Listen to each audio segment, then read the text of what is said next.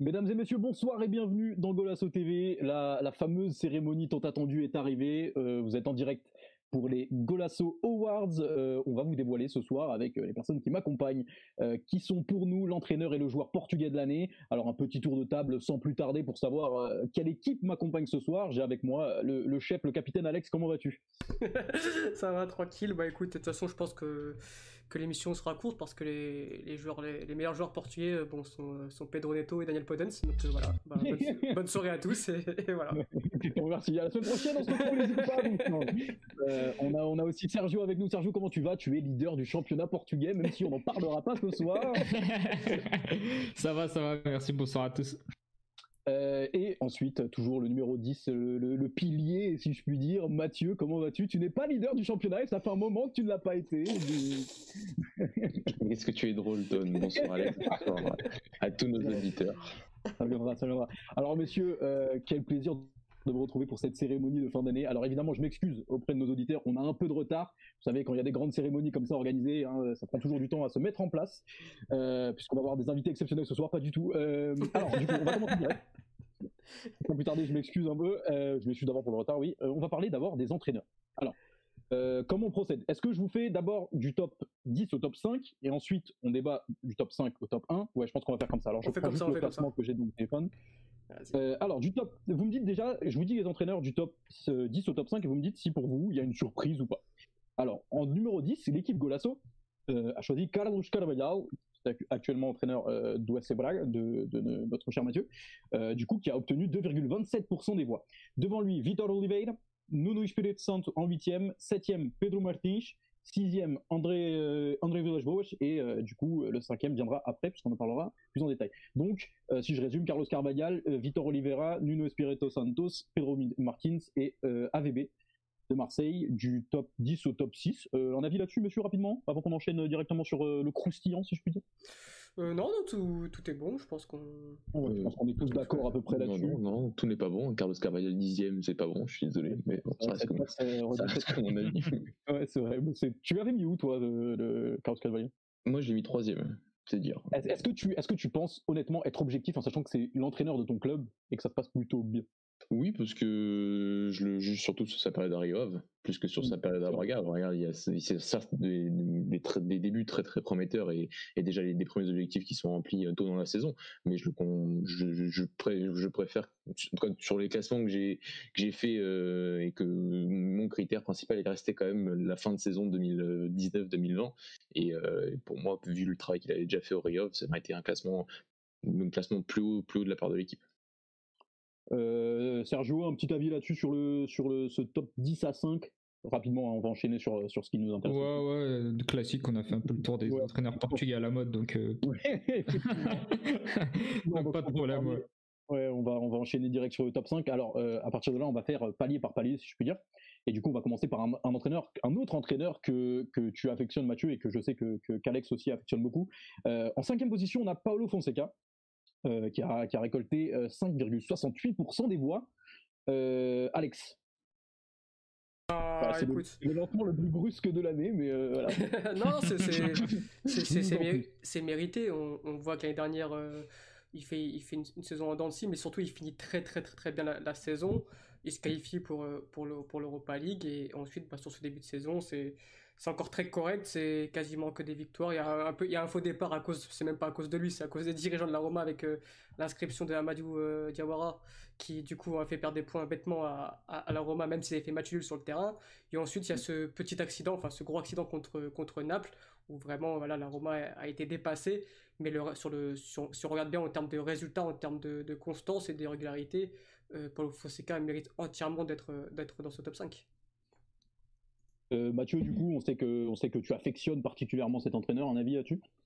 Moi, je suis, heureux de le voir sur, dans ce top 5 parce que parce que c'est vrai que l'un des critères, ça avait été aussi la, la progression et le travail global de, de- bah, des entraîneurs au fur et à mesure de cette année 2020. Et quand on regarde la progression de l'équipe de la Roma depuis, bah, depuis, depuis son arrivée, mais là on a appris que l'année 2020, bah, il y a quand même une sacrée progression. Il y a une équipe qui est beaucoup plus constante, une équipe qui est beaucoup plus, qui, qui est plus forte dans tous ses, dans, dans, tous ses principes, que ce soit avec ballon ou, en transition. Et c'est une équipe qui aujourd'hui, en, cette fin d'année 2020, bah, perd très peu déjà. C'est vrai qu'il y a eu, comme l'a dit Alex, cet accident à Naples quelques jours après le décès de Maradona, donc je veux dire que c'était vraiment pas le moment pour affronter Naples au San Polo, maintenant le stade d'Igo Armando Maradona.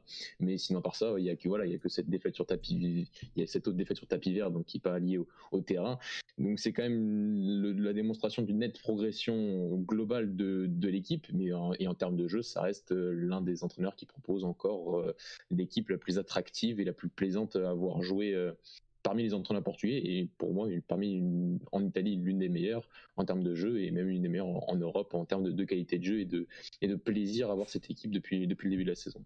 Et aussi sur la fin de saison dernière qui a été aussi très très bonne avec une dizaine de matchs sans défaite avant ce, revers face à Séville dans, dans, un match qui avait été très compliqué pour Paulo Fonseca face à Lopetegui. Il l'avait admis qu'il avait mal préparé ce match, mais il y avait eu aussi des circonstances un peu, un peu compliquées par rapport au temps de récupération des deux équipes euh, avant ce match. Yes, euh, tu l'avais mis à quelle place, euh, toi euh, Parce qu'on sait encore une fois que tu l'adores et que c'est un peu ton gourou. tu, tu l'avais mis quoi? Tu l'avais placé top 4, top 5 c'est mon gourou totalement, tu as raison. et j'avais mis une top 5, j'avais mis cinquième. J'avais mis cinquième parce que voilà, il n'y a, pas de titre au final. Il y a une cinquième place avec la Roma en, championnat qui est qui était pas décevante, qui était voilà, qui était plus enfin qui était correct par rapport aussi à la surperformance des autres équipes devant comme la Talenta et la Lazio qui pour moi feront pas des meilleures des aussi bonnes saisons que l'année dernière et vont ils sont déjà en train de, régresser alors que la Roma est en train de progresser euh, sur ce début de saison. Et voilà c'est vrai qu'il y a le manque de titres et le manque de, de vraies grosses performances en termes de résultats que ce soit en Europe ou en, championnat on l'a mis que cinquième mais je suis certain que l'année prochaine dans un an on le mettra on le mettra bien plus haut dans le classement et eh bah parfait. En tout cas, tu avais vu juste euh, en plaçant Paulo Fonseca à la cinquième position. On va enchaîner tout de suite sur la quatrième. Euh, et là, je vais me tourner forcément euh, bah, vers toi, Mathieu, mais aussi surtout vers Sergio, puisque à la quatrième position, on retrouve Ruben Amorim, actuel entraîneur du coup du Sporting, qui est leader du championnat et ex-entraîneur de Braga. On sait qu'il y a encore des conflits. Sporting n'aurait pas payé pour, pour le débaucher, si je puis dire. Et du coup, Ruben Amorim qui a, récolté 13,07% des voix au sein de la rédaction Golasso. Sergio, est-ce que tu penses que la quatrième place de meilleur euh, entraîneur euh, portugais de l'année. Je sais pas si c'était très français ce que je viens de dire, mais bref, euh, est mérité pour pour Ruben.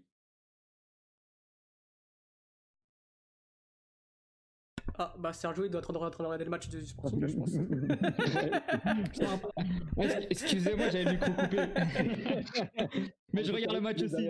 Il y a pas de souci. Ouais, bah, je reprends. je disais, bah, la quatrième place, pour moi, c'est une bonne place pour lui. Euh, en plus, sur l'année civile, je crois qu'il arrive en janvier. Si je me trompe pas, euh, Mathieu, si. Ouais, c'est, tu vois, tu c'est, début en professionnel, enfin en senior, son. Ouais, ouais, ouais. Il a, vraiment, il a vraiment fait l'année 2020, oui. Du coup, on a un bon, un bon démarrage avec Sporting, un, un très bon démarrage avec euh, Braga. Donc ça justifie, ça justifie sa place, je pense, mais pas plus haut, mais à cette place, c'est bien. Tu l'avais mis quatrième, toi? Je pense que je l'avais mis quatrième, 4 ou 5, ouais. Mathieu, euh, Alex, excuse-moi, parce que du coup, ça ne va pas donner que la parole à Mathieu non plus. Euh, Alex, ton avis sur cette euh, quatrième position pour Ruben Amorim? Ah bah moi, je suis, totalement d'accord. Je crois que je l'ai mis d'ailleurs à, cette place-là lors de, mon classement, ou peut-être cinquième. Mais quand on voit qu'il a pour l'instant le, le meilleur taux de, comment dire de, il a le meilleur pourcentage de victoires à Braga je crois que c'est autour de 80, 79%, un truc, un truc comme ça. bon, après, il a fait très peu de matchs, il a fait 13 matchs, mais bon, ça, il a fait un, démarrage mm. incroyable avec Braga. Et ensuite, il arrive au Sporting, pareil, il fait un, démarrage incroyable. Après, sur la fin, c'est un peu plus compliqué. Il a pas, il est, il est, on est, on est à mi-décembre. Il est, il est premier avec le Sporting. Il a, il a apporté un nouveau truc au Sporting, une nouvelle confiance, un nouveau discours. Il est fort euh, dans sa communication, c'est un crack. Dans sa façon de gérer les joueurs, c'est un crack. Euh, voilà, après, évidemment, il est tout jeune, il va forcément aussi à un moment se il va forcément avoir des périodes compliquées. Et là, du coup, on pourra voir vraiment comment il va se confronter à ces périodes compliquées, parce que pour l'instant, il n'y en a pas eu vraiment en fait des périodes compliquées. Mais pour l'instant, à, 35 ans, ce qu'il réalise en termes de résultats, en termes de, de même niveau de jeu, moi j'ai toujours répété que son match, le match de Braga contre Glasgow, match aller, mais j'ai rarement vu ça, j'ai rarement vu une équipe dominer autant, j'ai rarement vu une équipe jouer aussi bien. Et bon, bah, malheureusement, ça s'est traduit par une défaite, mais la, défaite, tu, tu, joues 10 fois ce match-là, tu le gagnes 9 fois. Et, et vraiment, c'était. Moi, à partir de ce match-là, je suis tombé vraiment amoureux de cet entraîneur. Euh, c'est un entraîneur que je vais suivre vraiment euh, de très près parce que euh, il me fascine sa façon de communiquer, sa façon de. Pour l'instant, je lui trouve zéro défaut en fait. C'est c'est voilà, pour l'instant, pour moi, même quand un joueur il est moins bien, n'importe quel joueur, qui soit, que ce soit un gros nom ou pas, il fera un tour sur le banc. On le voit là avec le, cas avec Eduardo Quaresma, bah, il est moins bien, bah, malgré tout que ce soit peut-être l'un des plus regards du centre formation, il joue pas. Non, non, c'est pour l'instant, il, fait un début de carrière très très performant et on espère qu'il va continuer comme ça. Au top. Euh, Mathieu, juste un mot. Est-ce qu'on n'a pas de rancœur envers Ruben Amorim au final? Et est-ce qu'il mérite cette quatrième place dans le classement? Tu vois, j'ai tellement de rancœur que je l'ai mis deuxième, donc euh, c'est ah, ça va, ça va, t'es pas, pas, trop rancunier. Bah non, je suis pas enfin, je suis rancunier, si, je suis rancunier par rapport à ce qu'il a fait à Braga, mais par rapport au moment de son, de son départ. Mais après, objectivement, qu'est-ce que tu veux dire de plus dans les trois critères que j'ai mis en place, qui sont le jeu, les résultats et la progression au fur et à mesure de l'année? Il respecte tout. Les résultats parce qu'il gagne une coupe cette année, il gagne une Coupe de Ligue avec Braga, ce qui est jamais simple, entre guillemets. Euh, euh, en plus des, résultats, des résultats globaux de l'équipe, il à Braga, il a quand même réussi à changer la mentalité en, de cette équipe-là en disant vous pouvez gagner les grands et vous pouvez bien les gagner plusieurs fois dans la saison, ce qui s'est passé. Donc ça, c'est aussi ce côté mental qu'on a aussi pas mal évoqué sur sur le fait de bah déjà de, de, changer la, la mentalité et, de, de, réaliser ce déclic dans les deux clubs où il est passé cette année quand même. Et ça c'est vraiment pas rien, c'est d'être encore plus dur que, juste de mettre en place un, projet de jeu qui en plus de ça est certes très bah, très bien, très, très fascinant quand il était à Braga. Au Sporting, ça a mis un peu plus de temps à se mettre en place, on l'avait souvent expliqué. Et aujourd'hui, bah, avec les recrues, ça, on, commence à avoir des choses quand même très intéressantes. Euh, encore le match de vendredi dernier face au Passo, c'était était, était, était, très bon et l'un des meilleurs du Sporting pour moi c'est cette saison. Donc, euh, voilà, et plus tout le travail, il a une sorte de, progression. Il a, redonné, euh, j'ai envie de dire, confiance à un, club comme, le Sporting qui sortait d'une période compliquée et qui aujourd'hui semble avoir voilà, une, sorte de, véritable progression en, vue. Et donc, c'est pour ça que pour moi, il a été, je, l'ai classé deuxième parce que parce que son travail, son global sur toute la saison et surtout sur tous les clubs reste néanmoins excellent, surtout en plus peut-être pour une première année en enfin à ce niveau-là quoi. Il est passé de la troisième division où il avait déjà très bien travaillé, on l'avait déjà dit à l'époque, euh, à la première division et, en et en conquérissant tous les tous les clubs où il est passé. Donc euh, donc euh, c'est pour ça que je l'ai mis aussi haut euh, pour, pour, pour, tous ces, pour tous ces points-là. Et bah, c'est une très belle conclusion. On va sans plus tarder passer du coup euh, au podium de, de, ce classement. Et en troisième position, avec 15,91% des voix, on retrouve El Famoso José Mourinho, le Special One. alors, Alex, je sais que tu l'apprécies particulièrement. Euh, est-ce que tu peux nous dire, toi, où est-ce que tu l'avais placé dans ton classement Et évidemment, qu'est-ce que tu penses de cette troisième position euh, pour le, fameux technicien portugais qui a tout gagné euh, ou presque? Eh bien, figurez-vous que je sais, être, je sais être objectif. Moi, je ne l'avais pas mis dans mon classement, tout simplement. Je ne l'avais pas mis, je l'avais même pas mis dans mon top 5. Parce que tout simplement, j'avais envie de, mettre en avant d'autres entraîneurs et j'ai beau aimer Mourinho de tout mon cœur, c'est mon entraîneur préféré, c'est mon idole, tout ce que vous voulez, j'irai à la guerre pour lui. Mais si on prend l'année 2020, bah, en fait, bah, si tu prends quand il arrive à Tottenham jusqu'à la fin de saison dernière, je vais pas envie de dire c'est incroyable ce qu'il a fait parce que c'est faux. Il est arrivé 7 je crois. Et, il fait le trick minimum en fait. Après, j'ai pas envie de non plus dire que c'était catastrophique, comme certains ont voulu nous faire croire. Euh, certains ont voulu nous faire croire qu'il était fini parce qu'il n'avait pas gagné tel ou tel match. Mais voilà, si tu prends tout en, tu, prends tout en compte, s'il jouait quand même sans Kane, Son, Sissoko, enfin, il a eu un tas de blessures incroyables. Donc finalement, son, son premier bilan de donc, donc quand il arrive de, novembre jusqu'à bah, juillet, parce que la saison a été très longue, elle est moyenne, moyenne, voilà, très moyenne. Et ensuite, là, oui, euh, là, jusqu'à, donc depuis le début de saison, c'est très très fort ce qu'il fait. Mais j'ai voulu, voilà, j'ai voulu, quand je me, suis, me suis dit, écoute, bah, est-ce que vraiment il mérite par rapport à d'autres entraîneurs? Je pense pas, du coup moi je l'avais pas mis dans mon classement, mais bien évidemment euh, Moreno dans le top 3, euh, top 4 pardon, euh, top, top, 3 pardon, c'est mmh. bah, par rapport à tout ce qu'il fait, j'allais dire c'est logique, mais et j'espère que l'année prochaine, il sera, il sera top 1 et qu'il gagnera tout avec Tottenham cette saison. En espérant que ça aille au bout. Euh, Mathieu, qu'est-ce que tu en penses de cette troisième place pour euh, Mourinho? Mérité, pas mérité?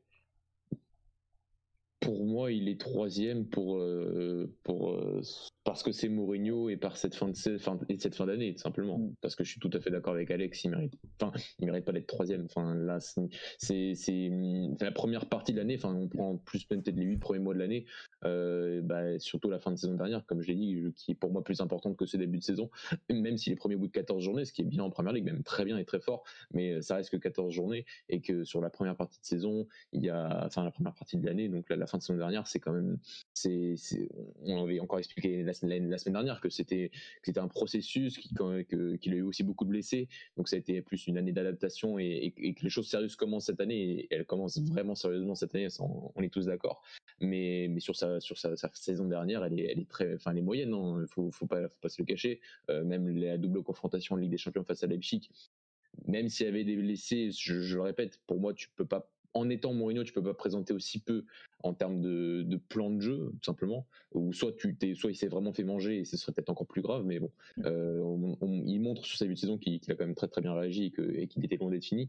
Mais, mais non, j'étais un peu surpris des votes de la rédaction par rapport à ça. Pour moi, il y a, il y a beaucoup d'entraîneurs qui mériteraient d'être, sur le podium et, être même dans ce top 5 parce que comme Alex, je l'avais pas mis dans mon top 5. Ok, et bah du coup, à vous entendre, euh, alors je tiens d'abord à rappeler à nos auditeurs que ce classement n'est pas basé sur nos votes euh, à nous quatre, mais bien sur toute la rédaction de VOSO TV, absolument tout le monde a voté. Euh, et du coup, à vous entendre, est-ce que finalement la troisième place de José Mourinho, c'est pas un hold-up? Concrètement Sergio, si tu as un avis là-dessus, ou Mathieu, ou je ne sais pas. Mais... Bah moi, je, suis un peu du même avis qu'Alex et, et Mathieu. Moi, je faisais partie de la team Mourinho est fini je l'admets. aïe, aïe, aïe, aïe, aïe, aïe, aïe, aïe.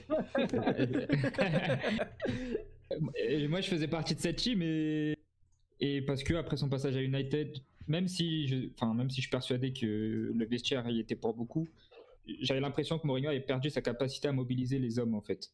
Donc tactiquement, je pense que on a, il a rien à apprendre finalement, mais que sa qualité de, de mener les hommes, etc., il avait un peu perdu. Et donc euh, finalement, à Tottenham, il fait du bon, fait du bon boulot là sur cette saison 2020-2021. Euh, donc euh, il, prouve aux, gens comme moi qui pensaient qu'il était fini, bah, qu'il n'est pas fini. Donc ça c'est bien. Et, et donc il nous fait un hold-up comme il est en train de faire un hold-up là avec Tottenham. Ça lui ressemble pas. Voilà, exactement, c'est ça. Bah, en tout cas, c'est une belle conclusion. du coup, José Mourinho, première place, troisième place et la, place la plus basse du podium, si je puis dire. Et on enchaîne tout de suite du coup avec la seconde position avant d'arriver à notre grand gagnant et qui, qui a échoué aux portes de la victoire, euh, Serge Concession. Euh, euh, l'entraîneur du FC Porto, actuel champion en titre, du coup au Portugal, qui, a, qui, a, qui a eu 22,73% des voix. bah, Mathieu, qu'est-ce que tu en as pensé? tu peux déjà lancer le sujet. non, pour moi, euh, voilà, pour moi, euh, je vais être honnête, Sergio Conceição n'était pas dans mon top 5. Et je comprends que ça puisse choquer, mais ah bah, comment dire, euh, je, je, je, je, suis comme. Voilà, je, trouve, en plus sur ces dernières semaines, je, trouve qu'on est qu'on banalise un peu la logique ou la normalité. C'est-à-dire que pour moi, il a été champion Portugal, c'est bien. Euh, c'est jamais facile d'être champion. Euh, il a gagné la Coupe du Portugal. C'est vrai que ça faisait longtemps que le FC Porto n'avait pas gagné, n'avait pas fait le doublé. Est-ce que c'est normal que le FC Porto n'ait pas fait le doublé pendant 9 ans? Non. Donc euh, c'est pas parce que c'était anormal avant que ça, que c'est exceptionnel aujourd'hui. Euh, mmh. parce que je parle, je parle du thème exceptionnel parce que mmh. j'entends, j'entends, que, que c'est exceptionnel d'avoir fait le doublé l'année dernière, que c'est exceptionnel d'être d'être passé dans la poule de l'Olympiakos et de l'Olympique de Marseille en finissant deuxième cette saison c'est ça que c'est ça que je veux dire, c'est que pour moi les résultats sont bons parce qu'ils sont bons, c'est réel. Il, il, a, il a cette capacité, c'est vrai, à toujours tenir euh, à, que, ses équipes, au moins, bah, quasiment tout le temps, on parlera pas de ce qui s'est passé à Krasnodar l'année dernière euh, en Ligue des Champions. Euh, ça, c'était vraiment exceptionnel dans le mauvais sens. Euh, par rapport à l'état du UFC Porto à l'époque et encore aujourd'hui. Euh, donc pour la qualité des résultats, pour moi c'est bon, euh, mais c'est pas exceptionnel. Par contre, si après on regarde le reste et euh, le jeu et le travail tout au long de la saison, alors c'est vrai que pour moi la progression du FC Porto entre la saison dernière et cette saison, déjà que la saison dernière c'était pas c'était pas beau à voir, euh, cette saison sans, sans, sans Alex Telles c'est encore moins beau à voir.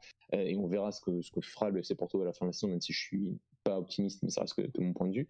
Euh, par contre, au niveau du jeu, je suis désolé, c'est dégueulasse à voir. C'est bon, quoi. Enfin, au bout d'un moment, c'est bon, faut arrêter. Je, je, je, peux pas regarder le FC Porto maintenant, aujourd'hui, j'en peux plus. C'est, autant quand il est arrivé, autant cette première, sa deuxième saison, il y avait des choses très très intéressantes. Là, aujourd'hui, son équipe défend même plus bien, donc il n'y a rien à voir du côté du FC Porto. Donc pour moi, quand il y a un.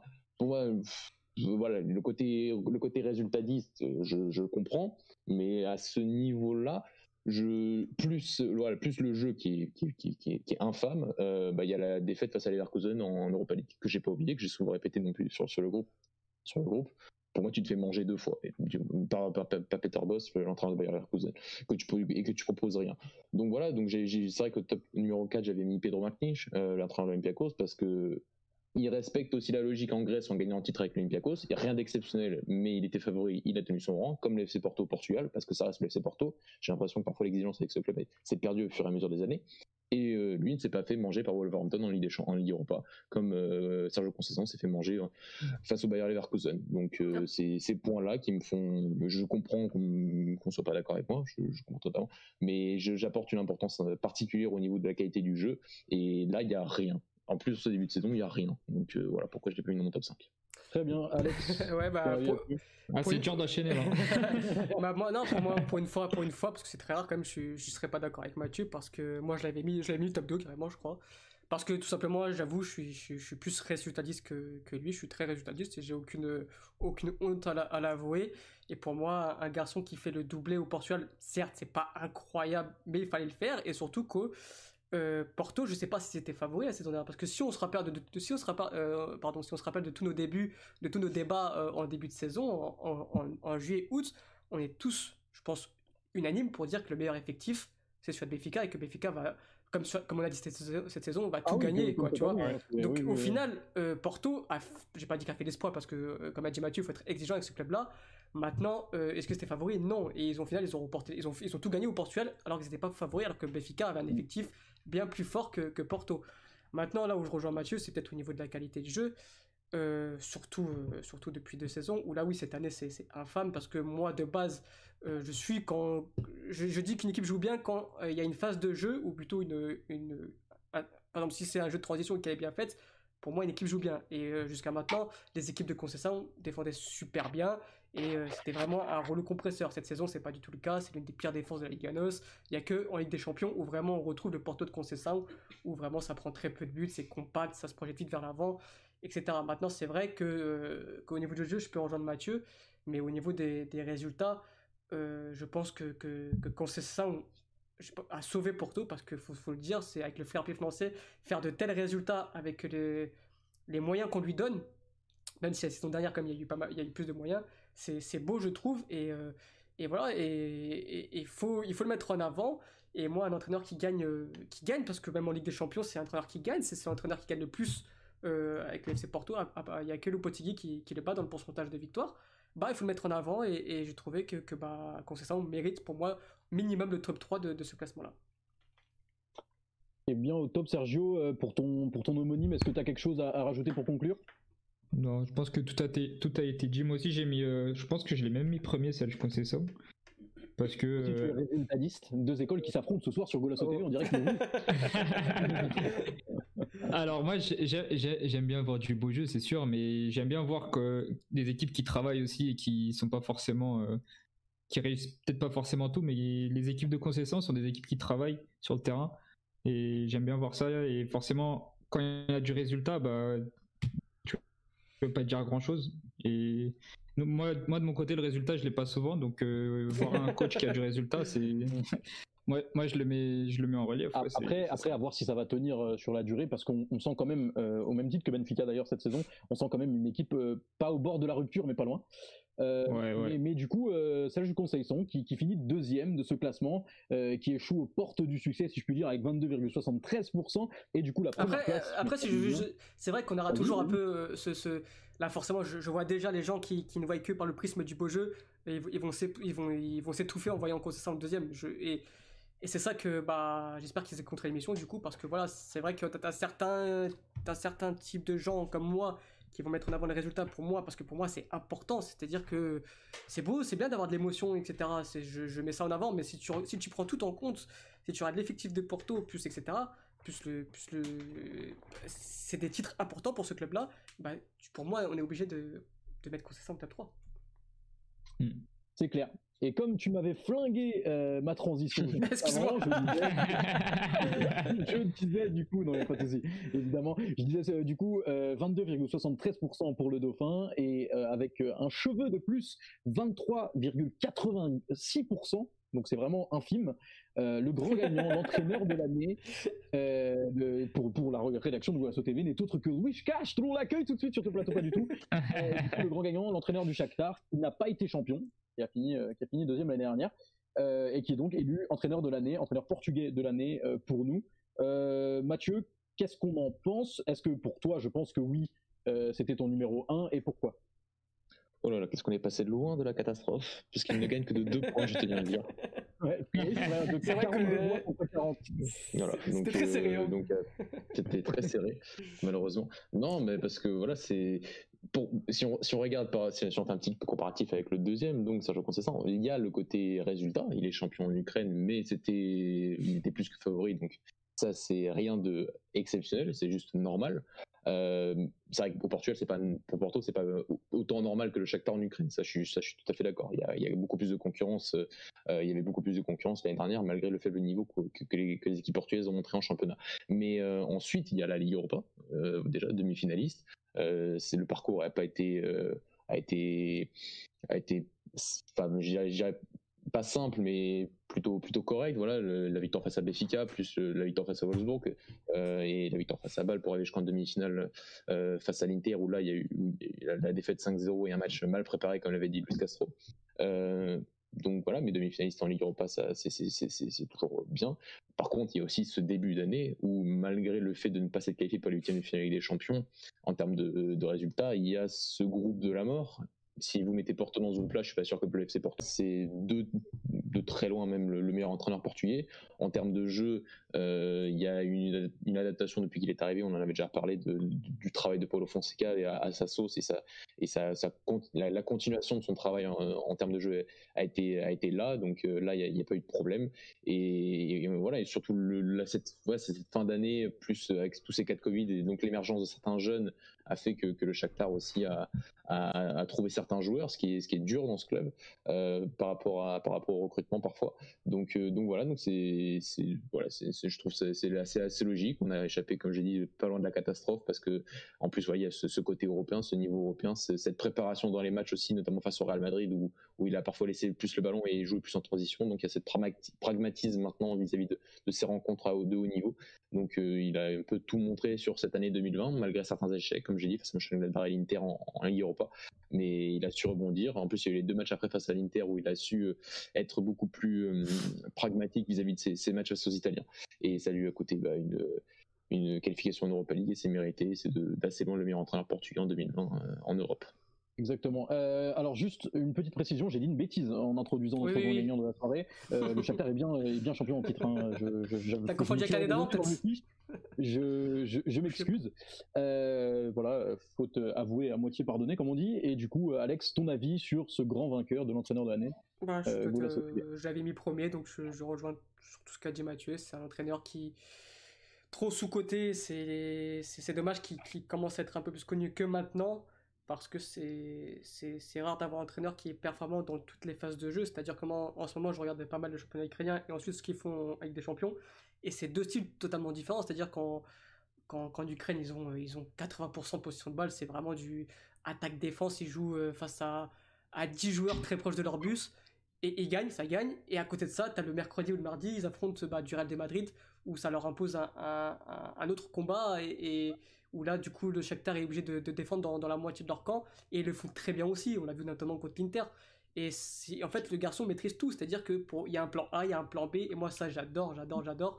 Et c'est pour ça que d'ailleurs je souhaite vraiment que, ce soit l'après Fernando Santos qui reprenne la sélection plus tard, parce qu'il a, il a totalement le profil. C'est un garçon qui, fait évoluer les joueurs, qui les fait progresser. C'est un entraîneur qui a des résultats, c'est un entraîneur qui a un plan de jeu, qui, a plusieurs plans de jeu. Moi j'aime pas trop les entraîneurs qui, qui se focalisent que sur un seul plan de jeu, et ensuite quand ça marche pas, bah mince, comment on fait? On n'a pas de roue de secours. Et voilà, comme a dit Mathieu, c'est entièrement mérité. Son, son- numéro, sa place numéro- de, de numéro 1 est entièrement méritée. Ok, nickel. Euh, Sergio, du coup, euh, tu l'avais mis combien de toi, euh, Ouais, je pense que je l'avais mis dans mon trio de tête. Et du coup, tu Euh, penses pour- que- mais surtout, mais surtout pour, ses, pour sa prestation en Europe. Ouais. Oui. Et parce que y a, et parce qu'il y a beaucoup de lobby dans le groupe euh, pour, euh, pour le. Shakhtar. Ouais, ok, Voilà, mais sinon, euh, ouais, je rejoins ce que ce qu'Alex a dit. Mm. Après, moi, je suis pas trop le championnat ukrainien et c'est peut-être aussi pour Ouais, ça qu'il manque que de visibilité encore. J'allais y venir parce que moi non plus, moi aussi je l'ai mis premier parce que de ce que j'ai vu en Europe, euh, je vais pas dire à nos auditeurs que j'ai regardé Shakhtar euh, Alexandria ou ce Shakhtar Doria, ça serait mentir. Non mais c'est vrai, ça serait, ça serait mentir et c'est pas vrai. Mais euh, du moins pour ce que ça a montré en Europe, euh, pour le fait que ça soit quand même assez loin devant euh, dans le pays, qu'il y a une dominance euh, locale, si je peux dire, domination, ça veut rien dire dominance, et, et, forcément les, des belles perfs en Europe, demi-finaliste en, en, en, Europa League, et pour moi, pour moi c'est mérité également. Je, je, je est... Ouais. Je voulais juste rajouter un truc, Ton, mais vas-y, finis. Ouais, vas-y, vas-y, pas de soucis. Non, c'est par rapport à ce qu'a dit Alex, par rapport au, changement de comportement en Europe. Et ça, c'est vraiment très difficile. Ça avait déjà été un peu enclenché avec Paulo Fonseca, qui commençait déjà à être un peu plus pragmatique vis-à-vis de certaines performances européennes lorsqu'il avait, lorsqu'il avait affronté Offenheim, où il n'avait pas voulu avoir le ballon sur ce match-là. Et ça avait déjà un peu commencé. Mais le truc, c'est que ces problèmes-là que peut te poser une grande équipe euh, comme le Real ou l'Inter cette saison, il n'y a aucune équipe en Ukraine qui peut, te les poser en championnat. Donc il y a vraiment, en fait, il y a que de la théorie limite depuis deux saisons pour le Shakhtar et pas de pratique avant d'arriver en Europe. Et cette année, pourtant, ça a super bien fonctionné que ce soit face au Real ou face, ou face à l'Inter, même si face à l'Inter il y a eu un peu de réussite. Mais, euh, mais à part c'est ça qui est encore plus fort, c'est d'avoir euh, vraiment inculqué des principes nouveaux à ces joueurs sans pouvoir vraiment les tester, euh, que ce soit en championnat ou en coupe, en, en, coupe nationale. Et donc ça, c'est, je trouve, c'est comme l'a dit Alex, c'est, c'est, c'est le côté plan A, plan B, et c'est, c'est très très très très fort de, de ce qu'il a fait cette saison en Europe. C'est une belle conclusion. et euh, voilà, tout, tout, le monde est d'accord avec toi, tout le monde boit tes paroles, Mathieu. Et du coup, on félicite évidemment Luis Castro euh, pour, pour son award, si je puis dire, et euh, qui est l'entraîneur de l'année 2019 Et on a eu son adjoint quand même en interview. 2020, 2020, pardon. Et on a eu exa exactement, ouais, j'allais y venir pour conclure, euh, on, on, a eu euh, son, son, adjoint en, en interview exceptionnelle euh, sur Golasso TV. on vous partagera la vidéo N'hésitez pas à aller jeter un œil, c'est très intéressant. C'est assez long, on a mis du temps à la traduire, mais c'est très intéressant. euh... Severino. Je sens que euh... t'avais pas le nom. Hein. Pardon? Je sens ah, que oui. Si, si, si, non, euh, si, si, si, si, si, euh, je sais. Ah, tu l'as pas dit, non, c'est pour ça. Ok, ah, je m'excuse, Vitor Severin, évidemment. Euh, ah. On a même vu sa fille pendant l'interview, voilà, on lui fait un bisou. euh, on va tout de suite, sans plus tarder, messieurs, euh, passer euh, à, à, la deuxième partie de cette émission, aux joueurs. donc je vous fais comme on procède de, de, la même manière, je vais vous dire les cinq premiers, plutôt les cinq derniers, si je puis dire, de la dixième à la cinquième position, et ensuite on viendra au fur et à mesure du cinquième au premier. Alors je commence tout de suite avec le classement, en dixième position avec 0,56% des voix, et un vote, et ce vote c'est moi, je l'assume, Domingos Duarte, euh, voilà, j'enchaîne tout de suite, hein, on va pas passer. Ah oui, enchaîne, enchaîne. Poligno en 9 position, euh, André Silva en 8 Ruben Dias euh, en 7 euh, Renato Sanch en, en 6 position du coup, et, et c'est tout. Un mot à dire là-dessus, Domingos Duarte, Paulinho, André Silva, Ruben Dias et Sanchez en, en 6 messieurs bah, peut-être. Euh, je vais, je vais, bah, je vais spoiler un peu, mais c'est bizarre qu'il n'y a pas du tout euh, Pedro Neto dans ce classement ni Potence, quoi. Oui, c'est vrai. et, et, et, non, et, en plus, moi, j'ai complètement oublié de les mettre. Hein. Euh, je vais pas mentir, euh, ça c'est sorti de ma tête. C'est peut-être de ta faute s'ils n'y sont pas. et en fait, quand tu réfléchis bien, mais il faut une année 2020, mais de ouf en fait, il doivent limite être top 5. C'est une belle année. on est trop ouais. ah, non, mais je suis. Ah, le truc, c'est qu'on faisait, on faisait pas de top 10, on faisait un top 5, et donc au ouais. final, t'as eu des. Ça, il y a des retombées, donc. Euh, ouais, je, je, j'ai envie de te dire Alex il y a aussi le côté euh, européen qui où ils ont pas ouais, ils ont pas ils ont ils ont pas été décisifs euh, que, donc euh, donc voilà. Mais c'est vrai que Pedro Neto fait sur l'année 2020 une année 2020 très régulière en tout cas. Et peut-être pas exceptionnelle comme tu le dirais mais en tout ouais. cas régulière ça c'est ça c'est vrai. Ça c'est vrai. Il est un peu il s'enflamme un peu après le match de ce soir. Ouais j'ai l'impression. On, on, peut comprendre mais c'est vrai qu'ils ont fait une grosse saison et qu'ils n'ont pas été mentionnés. Ouais, ils ont fait une très belle année ouais alors que même Domingos Duarte a été mentionné. Euh, alors du coup, on, va, on, va, tout de suite passer aux choses sérieuses, on va enchaîner avec euh, la cinquième position de ce classement, euh, qui n'est autre que Pep, euh, qui a obtenu 9,44% des voix. Euh, Sergio, qu'est-ce que tu penses de cette cinquième position euh, pour le capitaine de Porto? Et aussi, où est-ce que tu l'avais mis éventuellement, si tu l'as mis? Ouais, moi je l'ai mis dans le top 5 et je pense que je l'ai mis deuxième. Euh, pas pour moi, pour moi patron, euh, pour moi patron, pour moi Pep c'est le patron, hein, donc euh, ça bouge pas tant qu'il tant qu'il jouera, il sera, c'est comme CR7 pour moi les deux tant qu'il y aura des, des, classements ils seront là, il hein, n'y a pas de, y a pas de questions à se poser. ils sont titulaires donc il arrive. voilà c'est ça, donc je suis un peu étonné que son collègue Ruben Diaz soit pas dans le top 5 parce que moi je l'avais mis dans le top 5. Et, mais Pep, euh, grosse saison à Porto. Euh, bon là il est un peu absent, mais pour l'homme, pour le joueur, euh, toujours là. Donc même à son âge, sa fin de saison avec Porto la saison dernière, c'était pas mal du tout, donc rien à dire. Voilà. On a, Mathieu, ton avis sur la cinquième place de Pep ou Alex? Non, non, juste en fait, on a, on a un petit débat là, de, de la part d'un supporter de Braga qui nous dit ouais, c'est pas normal que Pouligno soit, soit derrière André Silva. Euh, juste pour, pour répondre un peu, c'est vrai que ça peut paraître bizarre, mais après, il faut, pas, faut prendre en compte euh, ce que fait André Silva depuis, depuis un an aussi. C'est-à-dire qu'André Silva, l'année dernière, c'est 25, 25 matchs, 12 buts. Cette saison, c'est euh, 11 matchs, 9 buts. Euh, est-ce que Paulinho, ferait aussi bien en Allemagne dans cette équipe-là? Je ne sais pas, on ne saura jamais. Maintenant, c'est vrai que, que c'est pas non plus euh, scandaleux de voir euh, André Silva, mm. pour moi, hein, de voir André Silva devant, devant Paulinho, bien que j'estime Paulinho, attention.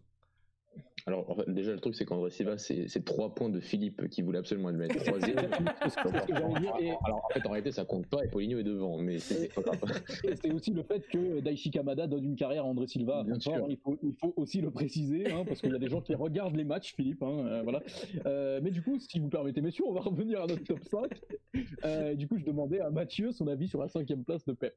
De Pep, euh, je l'avais mis où Pep J'avais mis troisième. Troisième parce que ça reste le taulier de la victoire du FC Porto en championnat l'année dernière que sans Pep, je mm. pense pas que tu, tu, gagnes, que ça reste le quand même le grand symbole de de l'équilibre défensif du FC Porto et de, l'équipe de, Sergio Conceição.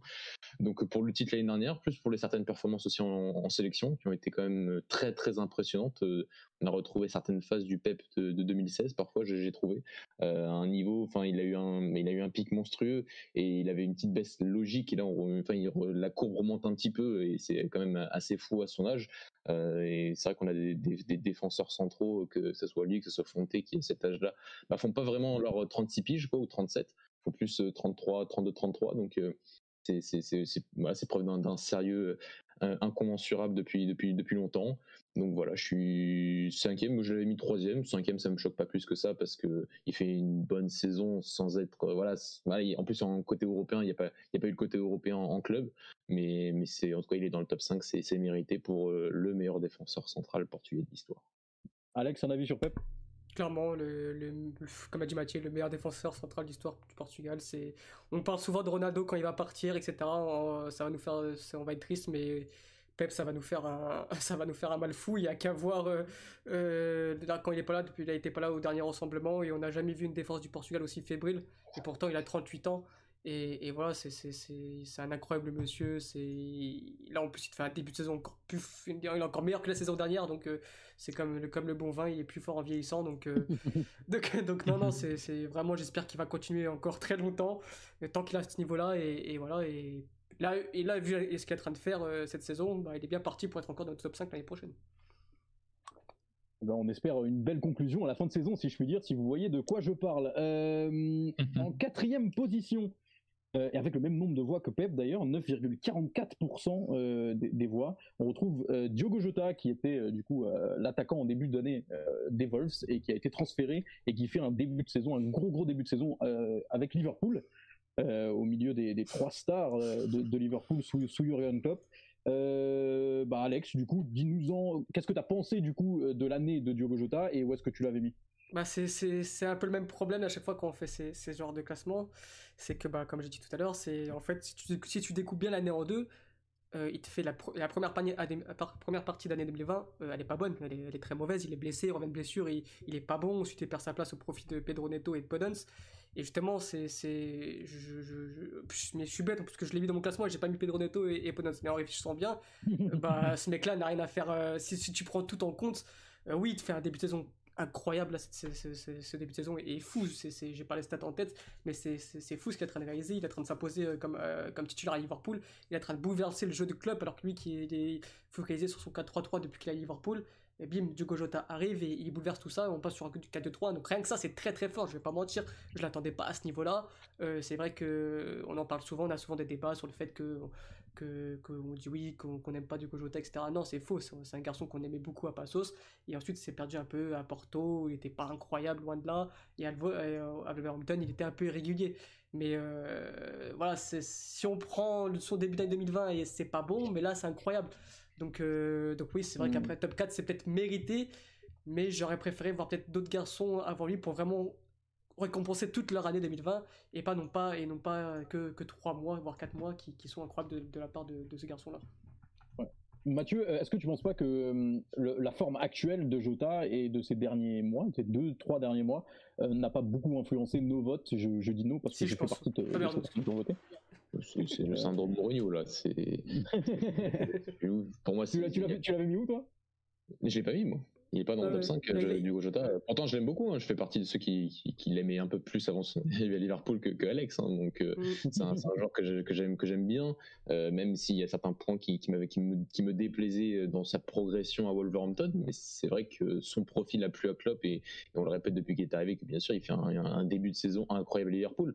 Mais comme j'ai dit, ça reste que depuis le début de la saison, donc 14 journées, 14 journées, t'as pas de titre à la fin, t'es même pas à la moitié du championnat.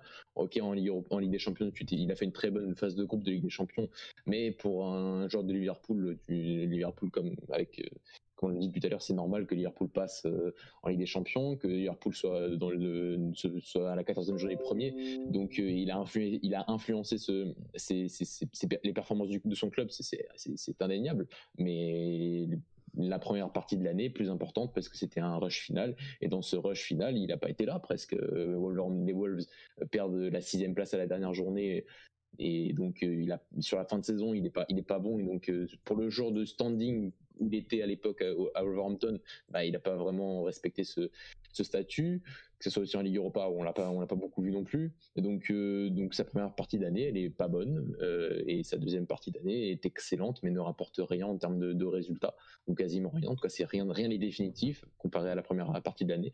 Donc voilà donc c'est pour ça que je l'avais pas mis dans mon top dans mon top 5 après je me rendre compte que j'ai mis Jean-Félix et que si je respecte ce résultat euh, si ce constat bah, je le mets pas non plus mais voilà et après Jean-Félix il y a le côté un peu plus romantique mais c'est vrai que peut-être Est-ce que, tu serais pas en train de- est-ce que tu serais pas en train de nous avouer que ton raisonnement ne tient pas debout là? Bah, non, non, non, non, bien sûr, je que dois pas mettre Jean-Félix non plus, c'est vrai. J'aurais préféré En fait, ouais, Dias ouais. que Félix. Donc, euh, je ça, ça aurait rien changé, hein, mais voilà, je. C'est, c'est, voilà, c'est pour ça que j'ai pas mis Jota. Bah- qu'il y a Félix, il y a le Félix, il y a le côté romantique. voilà. C'est, c'est, c'est Voilà, exactement. Et pour le côté romantique, figure-toi que c'était une très belle transition que tu m'offres là, puisqu'en troisième position de ce classement de joueurs de l'année, euh, avec 15% des voix, on retrouve ce même João Félix. Et du coup, ces 15% qui ont été influencés par ton résultat à toi, Mathieu, évidemment. Euh, du coup, vu que tu étais sur le sujet, est-ce que tu peux nous en dire plus sur sa saison? Ou sur son année plutôt? Bah, sur son année, elle est, enfin, elle a quand même un peu, voilà, comme Jota, la première, elle est, elle est, mo- enfin, elle est moyenne. Il est dans un, il- il- je trouve qu'il est quand même dans un, il a quand même été tout au long de sa saison dernière dans un processus d'apprentissage et que, et que il a pas été ménagé par Simeone, que, qu'il l'a bien bousculé, qu'il le bouscule encore d'ailleurs quand on voit sa sortie la semaine dernière. Donc, euh, donc son, mais après le processus est bon et la progression elle est constante du côté de Jean-Félix par rapport à son début d'année qui est, qui est excellent vraiment. Euh, que ça soit bah, surtout en club, en sélection c'est un peu plus, un peu plus ça, aussi un peu plus, mais bon, euh, ça reste un, très bon début de saison. Il y a ce match face à l'Atlético, euh, face à Leipzig, malgré la, en, Ligue des Champions à Lisbonne lors du Final 8 qui sont entrés en jeu, qui qui était qui, vraiment qui a été extraordinaire et qui à lui tout seul aurait pu qualifier son équipe en rentrant au bout de seulement 65 minutes, euh, au bout de la 65e minute de jeu. Donc donc voilà, c'est c'est c'est je voilà, j'ai mis que quatrième mais je l'ai pas mis troisième comme vous. Mais euh, mais je, je c'est vrai qu'en réfléchissant bien, je pense que je l'aurais pas mis non plus dans, dans mon classement et que et que c'est vrai qu'il y a un homme qui est très peu cité euh, bizarrement qui qui est Robin Dish et qui, qui méritait d'être dans, dans mon top 5 euh, c'est vrai. Je l'avoue. C'est vrai, je, je suis d'accord. Sergio, tu l'avais mis où, João Félix? Et, euh, et qu'est-ce que tu penses de cette troisième place? Euh, moi, je l'avais pas mis dans mon top 5. Euh, Qu'est-ce que je pense de cette troisième place? Euh, Je pense que c'est beaucoup lié au romantisme, comme disait euh, Mathieu. Sa saison, pour moi, c'est une saison d'apprentissage. C'est une saison où, où, il, où- il est là pour progresser et aucun joueur qui signe à l'Atlético Madrid n'arrive à être titulaire et sans problème. Il y a toujours un peu de complications, il y a toujours un peu de banc, il y a toujours un peu de, voilà, il faut faire progresser le joueur tant dans le football, mais mentalement. Ça, Simone le fait très bien. Et donc, euh, comme c'est une saison de progression, comme ça, d'apprentissage où, il doit progresser, pour moi, c'était un peu trop de le mettre dans le top 5. Euh, je pense qu'il va gagner cette place-là cette saison. Euh, cette saison, enfin, la saison dernière, pardon, je trouvais que c'était un peu trop, euh, un peu trop court encore. Alex, ton avis sur euh, la troisième place, c'est la- c'est l'année de João Félix Bah, je vais revenir un peu à ce qu'ont dit mes, mes deux camarades. C'est vrai que l'année dernière, c'était pas, pas flamboyant, ça valait, ça valait pas 120 millions d'euros.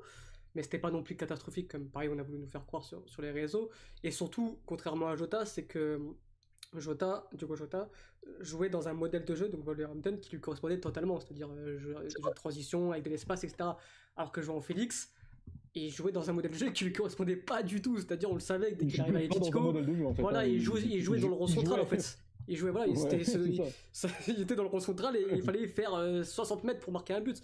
Et c'est pas son style de jeu à lui, c'est pas du tout ça. Et on voit que bah, malgré ça, il, il fait quand même une saison correcte, pas très bonne ni très mauvaise. Il faut toujours rester un peu euh, dans, dans, pas dans l'exagération justement. Maintenant, cette saison, quand on voit que justement il y a un modèle de jeu qui est adapté à ses qualités, euh, possession de balle, jeu dans le petit espace, bah, on voit aujourd'hui qu'il est en train d'éclater aux yeux de tout le monde et que tout le monde comprend pourquoi on s'enflamme sur ce joueur, pourquoi il vaut 120 millions et pourquoi c'est le genre de joueur qui euh, on est prêt à tout arrêter, toute activité, on s'arrête, on est une télé et on admire parce que même quand ce garçon n'est pas bien, c'est un esthète, c'est un romantique du football et on, prend du plaisir à le voir jouer. Il y a que voir contre le Real de Madrid, il fait pas forcément un gros match, mais sur deux trois actions, il te fait lever de son siège et c'est ce qu'on demande, c'est ce qu'on aime dans le football et c'est pour ça que bon bah son top 3, je peux le comprendre et, et c'est limite mérité. Et du coup, Joao Félix, troisième euh, à la plus, petite marche euh, du podium. Alors, avant d'enchaîner sur les deux premières, euh, enfin les, deux prochains résultats, si je veux dire, j'aimerais quand même lire un commentaire sur le chat YouTube de SC Braga. Donc, a priori, ce, ce top, c'est personne pas du nom. le Braga qui commente, qui nous dit la rédaction de Golasso déteste vraiment Braga pour ne pas mettre Ricardo Horta dans le top 10. c'est vrai qu'il méritait une petite quatrième place. non, en vrai, Mathieu, est-ce que tu peux répondre? Puisque toi, tu es supporter de Braga et que tu adores Ricardo Horta sur ce commentaire non, mais comme j'ai dit, on, te soupçonne d'être la personne derrière ce compte. Hein, je, ne mets, jamais YouTube parce que sinon j'ai peur de, faire du son. c'est un, débat technique. Non, sur Ricardo.